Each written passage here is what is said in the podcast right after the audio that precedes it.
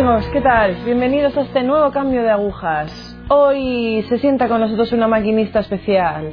Actriz y modelo, se sienta con nosotros Pilar Soto. Bienvenida, Pilar. Muchísimas gracias por invitarme, por llamarme.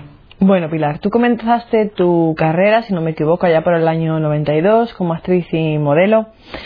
¿Podrías comenzar un poco situándonos pues en tu trayectoria en el mundo del cine, de la televisión, más que nada para situarnos un poco a los que te estamos viendo? Mi vida personal marcó mucho la, la, carrera, ¿no? Y mi, mi, habilidad de saber, de conocimiento, de prepararme. Entonces hay dos etapas muy diferenciadas. Una primera que sí estuve tres años allí trabajando como pianista, en Hablando en Tela Eh, Valenzuela, es decir,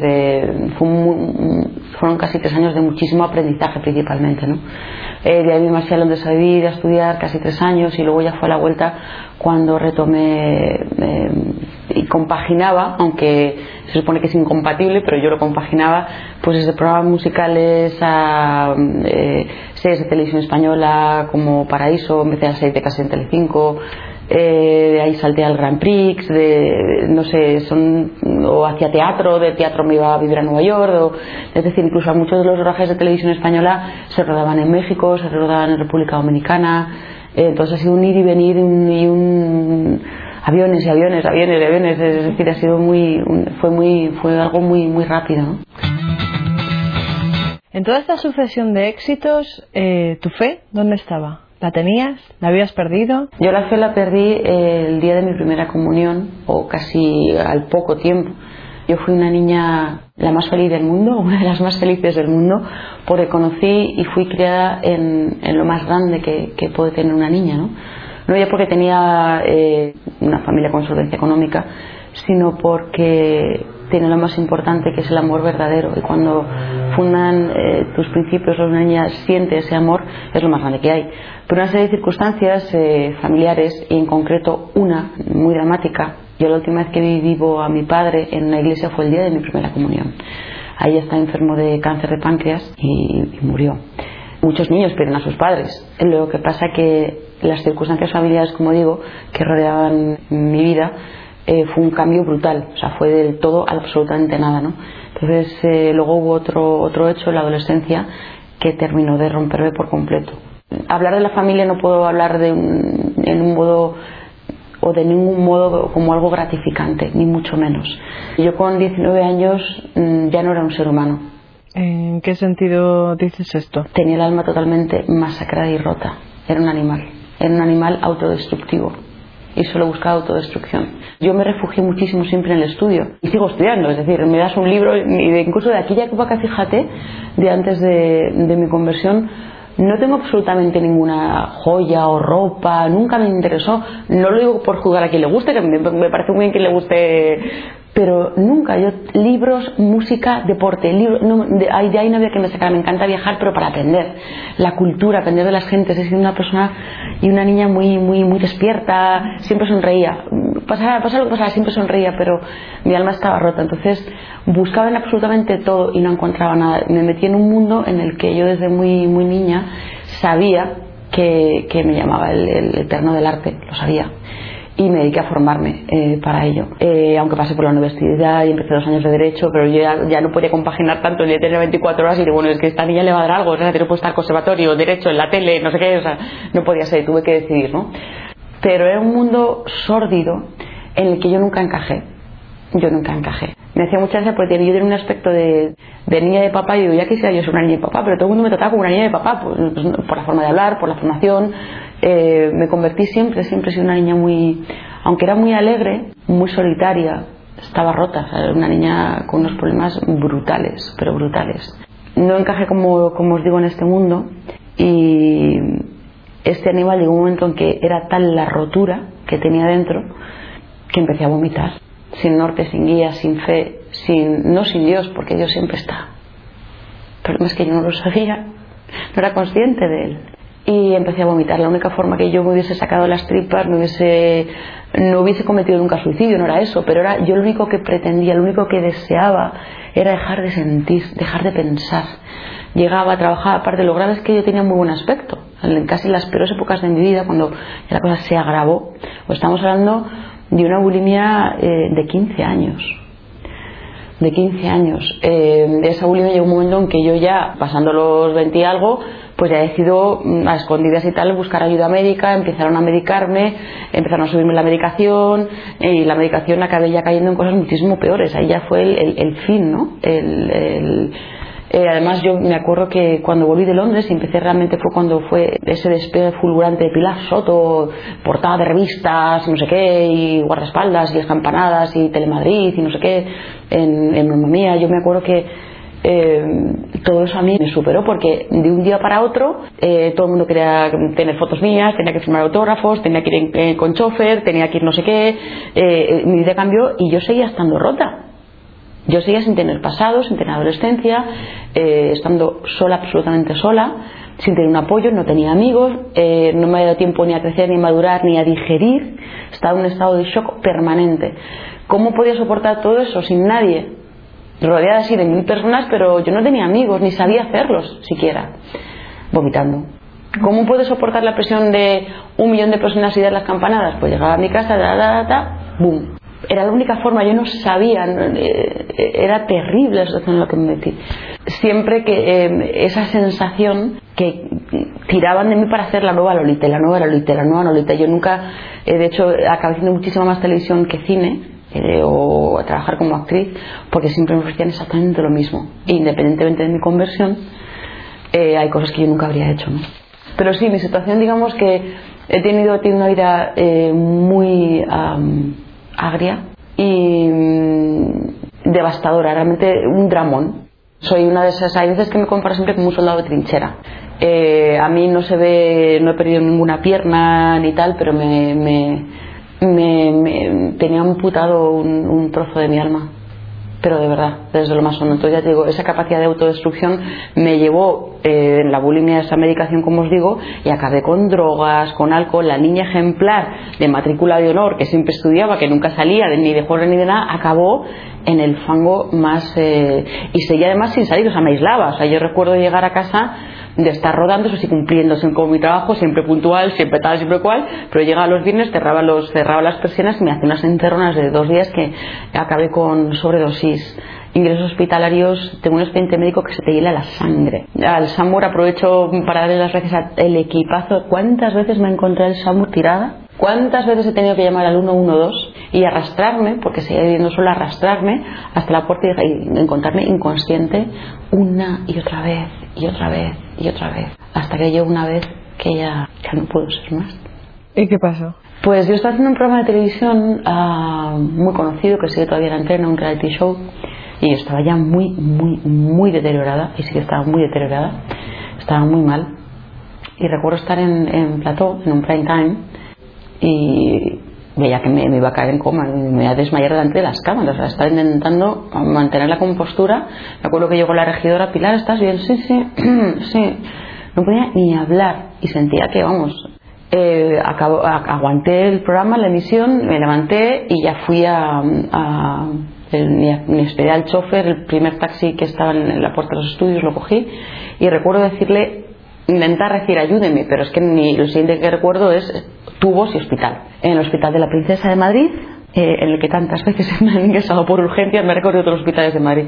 Qué labor, de verdad, perdonadme que insista, pero qué labor hace el SAMUR, qué labor hace el SAMUR, benditos médicos y benditos enfermeros, benditos voluntarios. Recuerdo todo muy borroso todavía, muy borroso, y sí recuerdo venir el, médico, enfermeras, quien estuviera allí, no recuerdo ni las caras, o sea, todo era como ida totalmente, ¿no?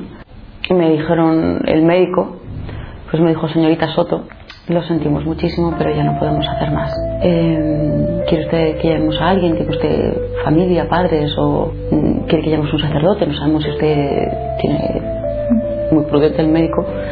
Lo, lo, recuerdo esto un poco, pero entonces, claro, yo en ese momento, una persona como yo que ha sido deportista, que he vivido en siete países, eh, de aviones privados, de desayunar en Madrid, cogerme de, eh, un avión en una época en la que tenía un novio que vivía en Ibiza, me iba a comer Ibiza, pasaba la tarde en Ibiza y esa misma noche me iba a coger un avión privado y nos íbamos a París a cenar, es decir, una vida de lujo, un, en fin, ay, ay, ay.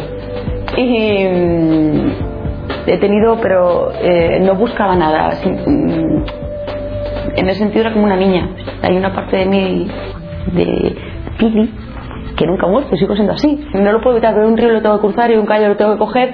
Es mi naturaleza, es que yo soy así. Y esa persona, que nunca he tenido absolutamente miedo de nada, y yo no olvidaré este momento. Recuerdo que no podía mover mis piernas. Eh, yo me decís que estoy delgadita, he puesto casi 15 kilos eh, de aquel entonces y la piel se me caía a tiras, ya no funcionaba el aparato digestivo, el exófago, estómago, o sea, yo por dentro era, ya, ya no se podía más. Recuerdo que pensé, no lo llegué a decir porque no tenía fuerzas ni para hablar, pero recuerdo que era como dame algo, o sea, mirando al médico con esos ojos de desesperación absoluta, como diciendo, pero o sea, pínchame, cortame un brazo, cortame una pierna, pero espérate, o sea, espera, o sea, wow, porque un ser humano, una mujer, sabe, sabe bien cuando tiene vida en, su vientre. Y os aseguro, a los que me estáis escuchando, que un ser humano sabe cuando se está muriendo. O sea, cuando la muerte te mira cara a cara, lo sabes. No te lo tiene que decir nadie. Y sabía que era el fin. Todavía se me pone la carne de gallina. Y en ese momento de pánico absoluto, que además sentía, no, lo puedo describir, pero tampoco quiero que esto parezca una, has tenido una experiencia de estar cerca de la muerte y has visto la luz, pero no, no, no estoy sin nada que ver, lo, lo, especifico porque creo que es importante, ¿no? Pero sí yo sentía que me iba, como si mi alma se despegara de mi cuerpo, como si me estuviese levantando, algo estaba pasando allí tremendo. Entonces, en ese momento de pánico, de pánico absoluto, se me ocurrió hacer esa llamada y llamé a quien tenía que llamar ¿Y a quién llamaste, Pilar? Jesús. Y por primera vez, desde la primera comunión, recé. Y siempre lo cuento igual, pero es así, no lo puedo contar de otra manera. Con los ojos de mi alma, que es como yo lo describo porque no lo puedo describir de otra manera, le di. Le di como os veo a vosotros ahora. Solo que estaba muerto en la cruz. Estaba muy oscuro. Es una imagen en la que solo le veo los bracitos hasta aquí, no le veo el cuerpo entero, solo la cara ya caída, inerte, terrible llovía, hacía muchísimo viento. Yo recuerdo un frío, ese frío, no, no, no lo he perdido, ese frío es un frío que no se puede describir, un frío terrible. Y cuando yo vi aquello, cuando le vi así, dije, Dios mío, Dios mío, pero ¿qué he hecho? ¿Pero qué es lo que he hecho, Señor? Pues es que yo también he sido quien te ha hecho esto.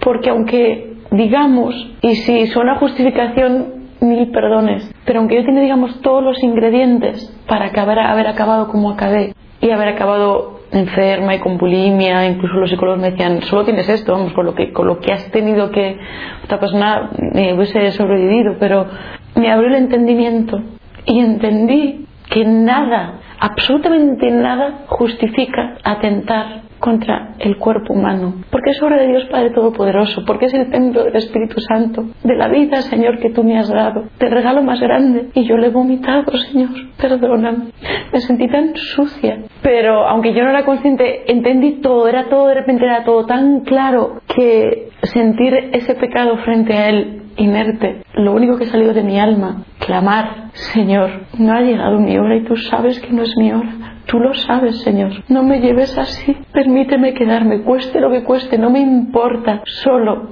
te pido, déjame vivir para poder demostrarte que te amo. Costó 14 meses, pero salí. 14 meses y un camino durísimo. Pasé del todo la nada. En mi, en, mi, vida no puedo decir nada equilibrado, nada equilibrado. Yo no conozco el equilibrio. Ni trabajo, ni salud, ni familia, ni dinero, ni absolutamente nada. Y como nunca hubo amigos, ni de verdad, sino simplemente ya la muñequita no servía para nada, pues mandándolo todo el mundo. Recuerdo, he llegado a vender hasta una tabla de la plancha por la calle para poder comprar agua y hacerme el suero. Eh, aunque salí, seguía unas secuelas brutales al no tener trabajo, no tener familia, no tener ayuda, siempre enferma, siempre enferma, siempre enferma. Estuve cinco años en casa. Eh, en esta conversión, que son ya ocho años, me he mudado 34 veces contadas.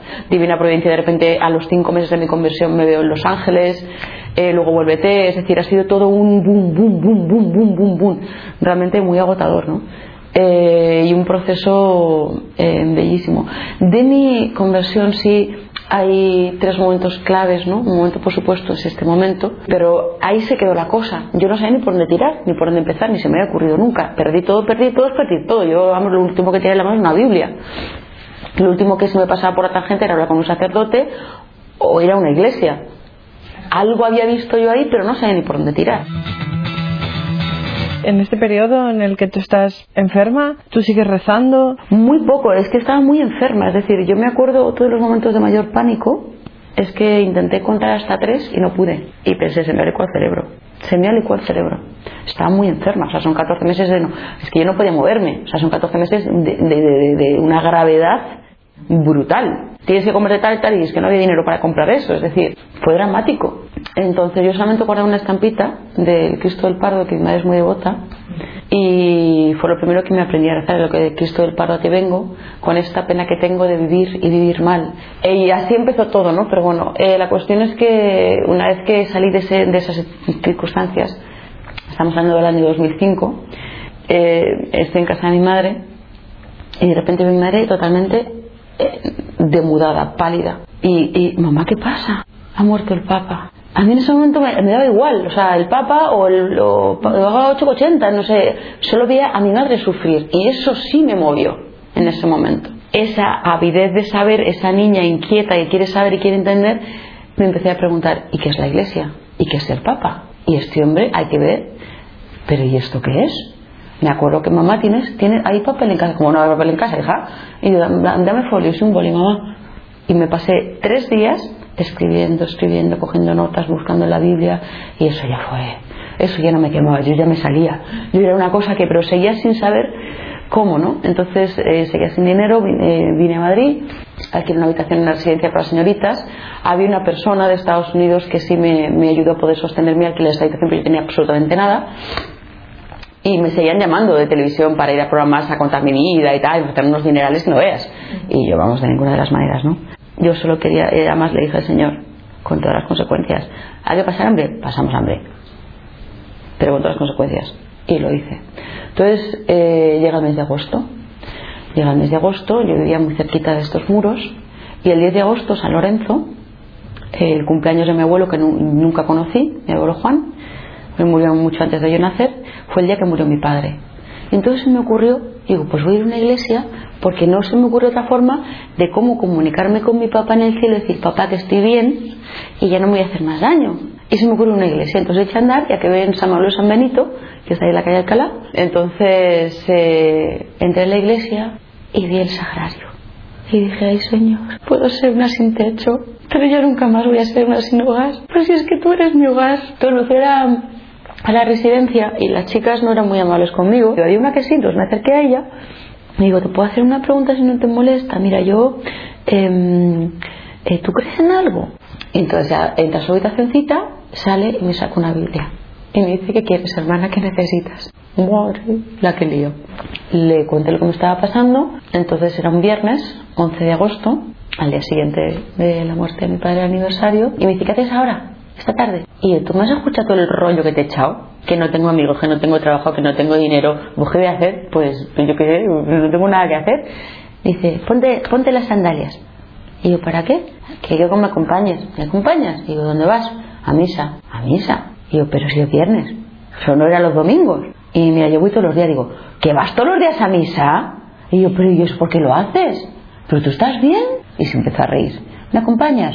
Entonces, eh, no pude seguir la misa porque no me acordaba, el Padre Nuestro me acordaba, pero el Señor recibe de tus manos este sacrificio. Me acuerdo que hasta cinta le dije, ¿y esto siempre ha sido así? Os lo digo de verdad, no lo recordaba, ni a moverme me atrevía. Ese fraile que presidió la misa habló de Santa Clara y bueno, las palabras de aquel fraile me atravesaban el alma. Porque además me habló de algo que yo nunca había, porque había probado todo en la vida, pero nunca había probado a amar. Tiene tanto pánico a amar para que me hagan más daño. Me fui cerrando, cerrando y cerrando y cada vez que sentía algo, a vomitar, a quedarme en coma cuanto antes. Pero vamos, ya amarme yo a mí misma, pero vamos, este, este fraile está mal merecer yo algo, vamos, anda, no, no, no. Pero me tocó. Entonces cuando acabó la misa, no sé por qué, en aquel momento no lo sabía. Lo primero que dije, Cintia me cogió la mano y le digo, quiero confesarme. ¡Alabado sea Dios! Digo, espérate, que no te he dicho que ahora. O sea, no me agobies. Ala, directamente a confesionar. No me dio tiempo ni a pensar. Y estaba el fraile que había presidido la misa. Me confesé me habló de la palabra de hijo pródigo, me acuerdo que además me ofendí mucho, digo, ah, que yo no me he ido de casa a gastarme la fortuna de mi madre. Y se echó a reír, me acuerdo, me dice, no te quedes con esa parte, hija mía, sino que quieres un día de fiesta. Porque otra niña ha vuelto a casa de Dios Padre. Y en el momento de la absolución, luego además añadí una cosa. Me dijo, alguien tuvo que haberte dicho esto hace mucho tiempo, hija. Y digo, dígame. Dice, no fue culpa tuya. Hoy en día, ese fraile es mi director espiritual. Pilar, eh, ¿cómo vuelve el Señor ¿Cómo el Señor te vuelve a meter otra vez en el mundo de las cámaras, de, la comunicación? Yo al principio cuando vi que mi propia naturaleza me llamaba a estar subiendo a los árboles y trepando, porque es mi naturaleza, ¿no? Y esa era mi única tribulación, de no poder moverme en un sitio, porque es que yo soy, yo no sé estar callada y quieta ni dormida. Digo, Señor, ilumíname, Señor, ¿qué quieres de mí? ¿Realmente quieres que retome las cámaras? Pero ¿cómo te voy a servir? No podía yo entender aquello, ¿no? Entonces salgo de la iglesia, enciendo el móvil, pi, pi, pi, eh, Pilar Soto, sí, dígame, eh, mira, te llamamos de, Popular Televisión. Ay, hola compañeros, ¿qué tal? Buenos días. Pues mira, es que no sé si sabes que se ha organizado el primer, eh, el primera, por primera vez el Día de la Familia Cristiana. Y sa hombre, claro que lo sé, voy con todos mis, con mi grupo de oración, voy con todos los jóvenes y tal de la JUFA y... Ah, vaya, ¿tú puedes cambiar eso? Y yo, sí, o sea eh, mira, verás, es que te damos porque queremos que lo presentes para, para toda España y que hagas una conexión en directo con el Vaticano. Lo presentarás con mi padre Javier Alonso. ¿Te puedo llevar en un momentito, por favor? ¿No me das en cinco minutos? Cuelgo el teléfono, me meto en la iglesia, miro Señor. Señor, no hace falta que me contestes tan rápido. Si toma tiempo, o sea, yo por lo menos necesito tiempo para esto, ¿eh? O sea, wow. Eso fue la primera. Fue hermosísimo, hermosísimo. Para mí fue muy grande y, bueno, pasan los meses en así sigo así y tal y en este momento pues eh, suena mi, móvil otra vez Billy, how you doing? Eh, reconocí la voz enseguida eh, que era padre Don Bosniski eh, quieren verte wow ah, vale pues pues vámonos y llego allí estamos en capilla y tal y me acuerdo que el sacerdote que está en ese momento presidiendo la, eh, la misa era una capilla muy chiquitita y ese día pues había ido varios jóvenes, ¿no? Todos de la profesión, cámaras, éramos todos de, ya te digo, ¿no? Que teníamos una llamada muy fuerte del Señor, pero ni habíamos sido sacerdotes ni, ni tal, no sé qué, entonces intentar utilizar los dones que el Señor nos ha dado para servir de algún modo, ¿no? En los medios de comunicación. Y yo como siempre la última porque me han de comulgar del cáliz, ¿no? Como celiaca y tal. Y cuando me toca a mí, veo un, un, un, hombre eh, joven, muy joven, pero muy, muy grande y tal, que se arrodilla a recibir el cuerpo de nuestro Señor y estaba muy concentrado en lo mío, pero claro, ya cuando se levanta, reconocí que era Jim Caviezel. Entonces ya, yo cuando vi a Jim allí, luego ya me enteré que él también tenía allí su oración y tal, no sé qué, claro, no se puede llevar la profesión de actor más lejos. Y me invitan a Medjugorje. Y digo, madre, pero ¿cómo se puede llamar así? ¿Cómo puede ser el Señor así tan bello y perfecto? Y tan inmenso. ¿Cómo se puede ser tan inmenso? Y además acordarse de mí.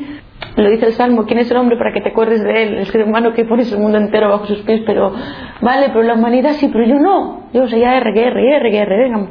Y de repente digo mi nombre, Pilar, Pilar, Pilar, Pilar, Pilar, Pilar. Pero le estaba preguntando a Nuestra Señora si realmente querían que cogiera los micros, ¿no? No, todavía no me había quedado claro a mí. Pues acaso. Luego, y luego mi nombre, una amiga que, que, era traductora allí, ay, qué alegría que te veo, Pilar, necesito todo. Yo digo, lo que quieras, hermana, ¿qué quieres? Y me dice, pues eh, mira, es que hoy es el día de la inauguración del Festival de Jóvenes y tal. Y digo, sí, hombre, que pues, te hágate venido, chatina. Y me dice, ya, pero necesito que te subas así, es un marroncillo, pero yo sé que a ti esto no te iba a importar. Digo, ¿y qué? Que te subas al presbiterio con 330 sacerdotes, no sé cuántos obispos, no sé cuántas monjas, que cojas el micrófono y que representes la inauguración del festival a todos los hispanohablantes del mundo. Entonces, él me dices, ¿cómo sabes que, el Señor quiere lo mismo? Pues es que no hay manera. Pilar, recapitulando un poco tu entrevista, que ha sido muy emotiva y, muy, preciosa, ¿ahora eres una mujer feliz? ¡Uh! Pero, ¿cómo te atreves? o sea, entiendo que ha merecido la pena. Se ha merecido la pena, pero si no tengo tiempo para alabarle, para bendecirle, para adorarle, para quererle, para servirle. ¿Cómo? De quien estoy enamorada también es muy importante, es de Cristo, mi Señor. Yo, porque solamente tengo una certeza en la vida, una certeza. Y esa certeza tiene nombre y tiene apellidos. Se llama Jesús de Nazaret. Amén. Pilar, muchísimas gracias por abrirnos tu alma. Gracias a vosotros por la labor que estáis haciendo. Amigos, aquí tenéis una conversión de las que graban. Tenemos que coger y tatuarnos, tatuarnos ese nombre, ese nombre y apellido. Ese Jesús de Nazaret.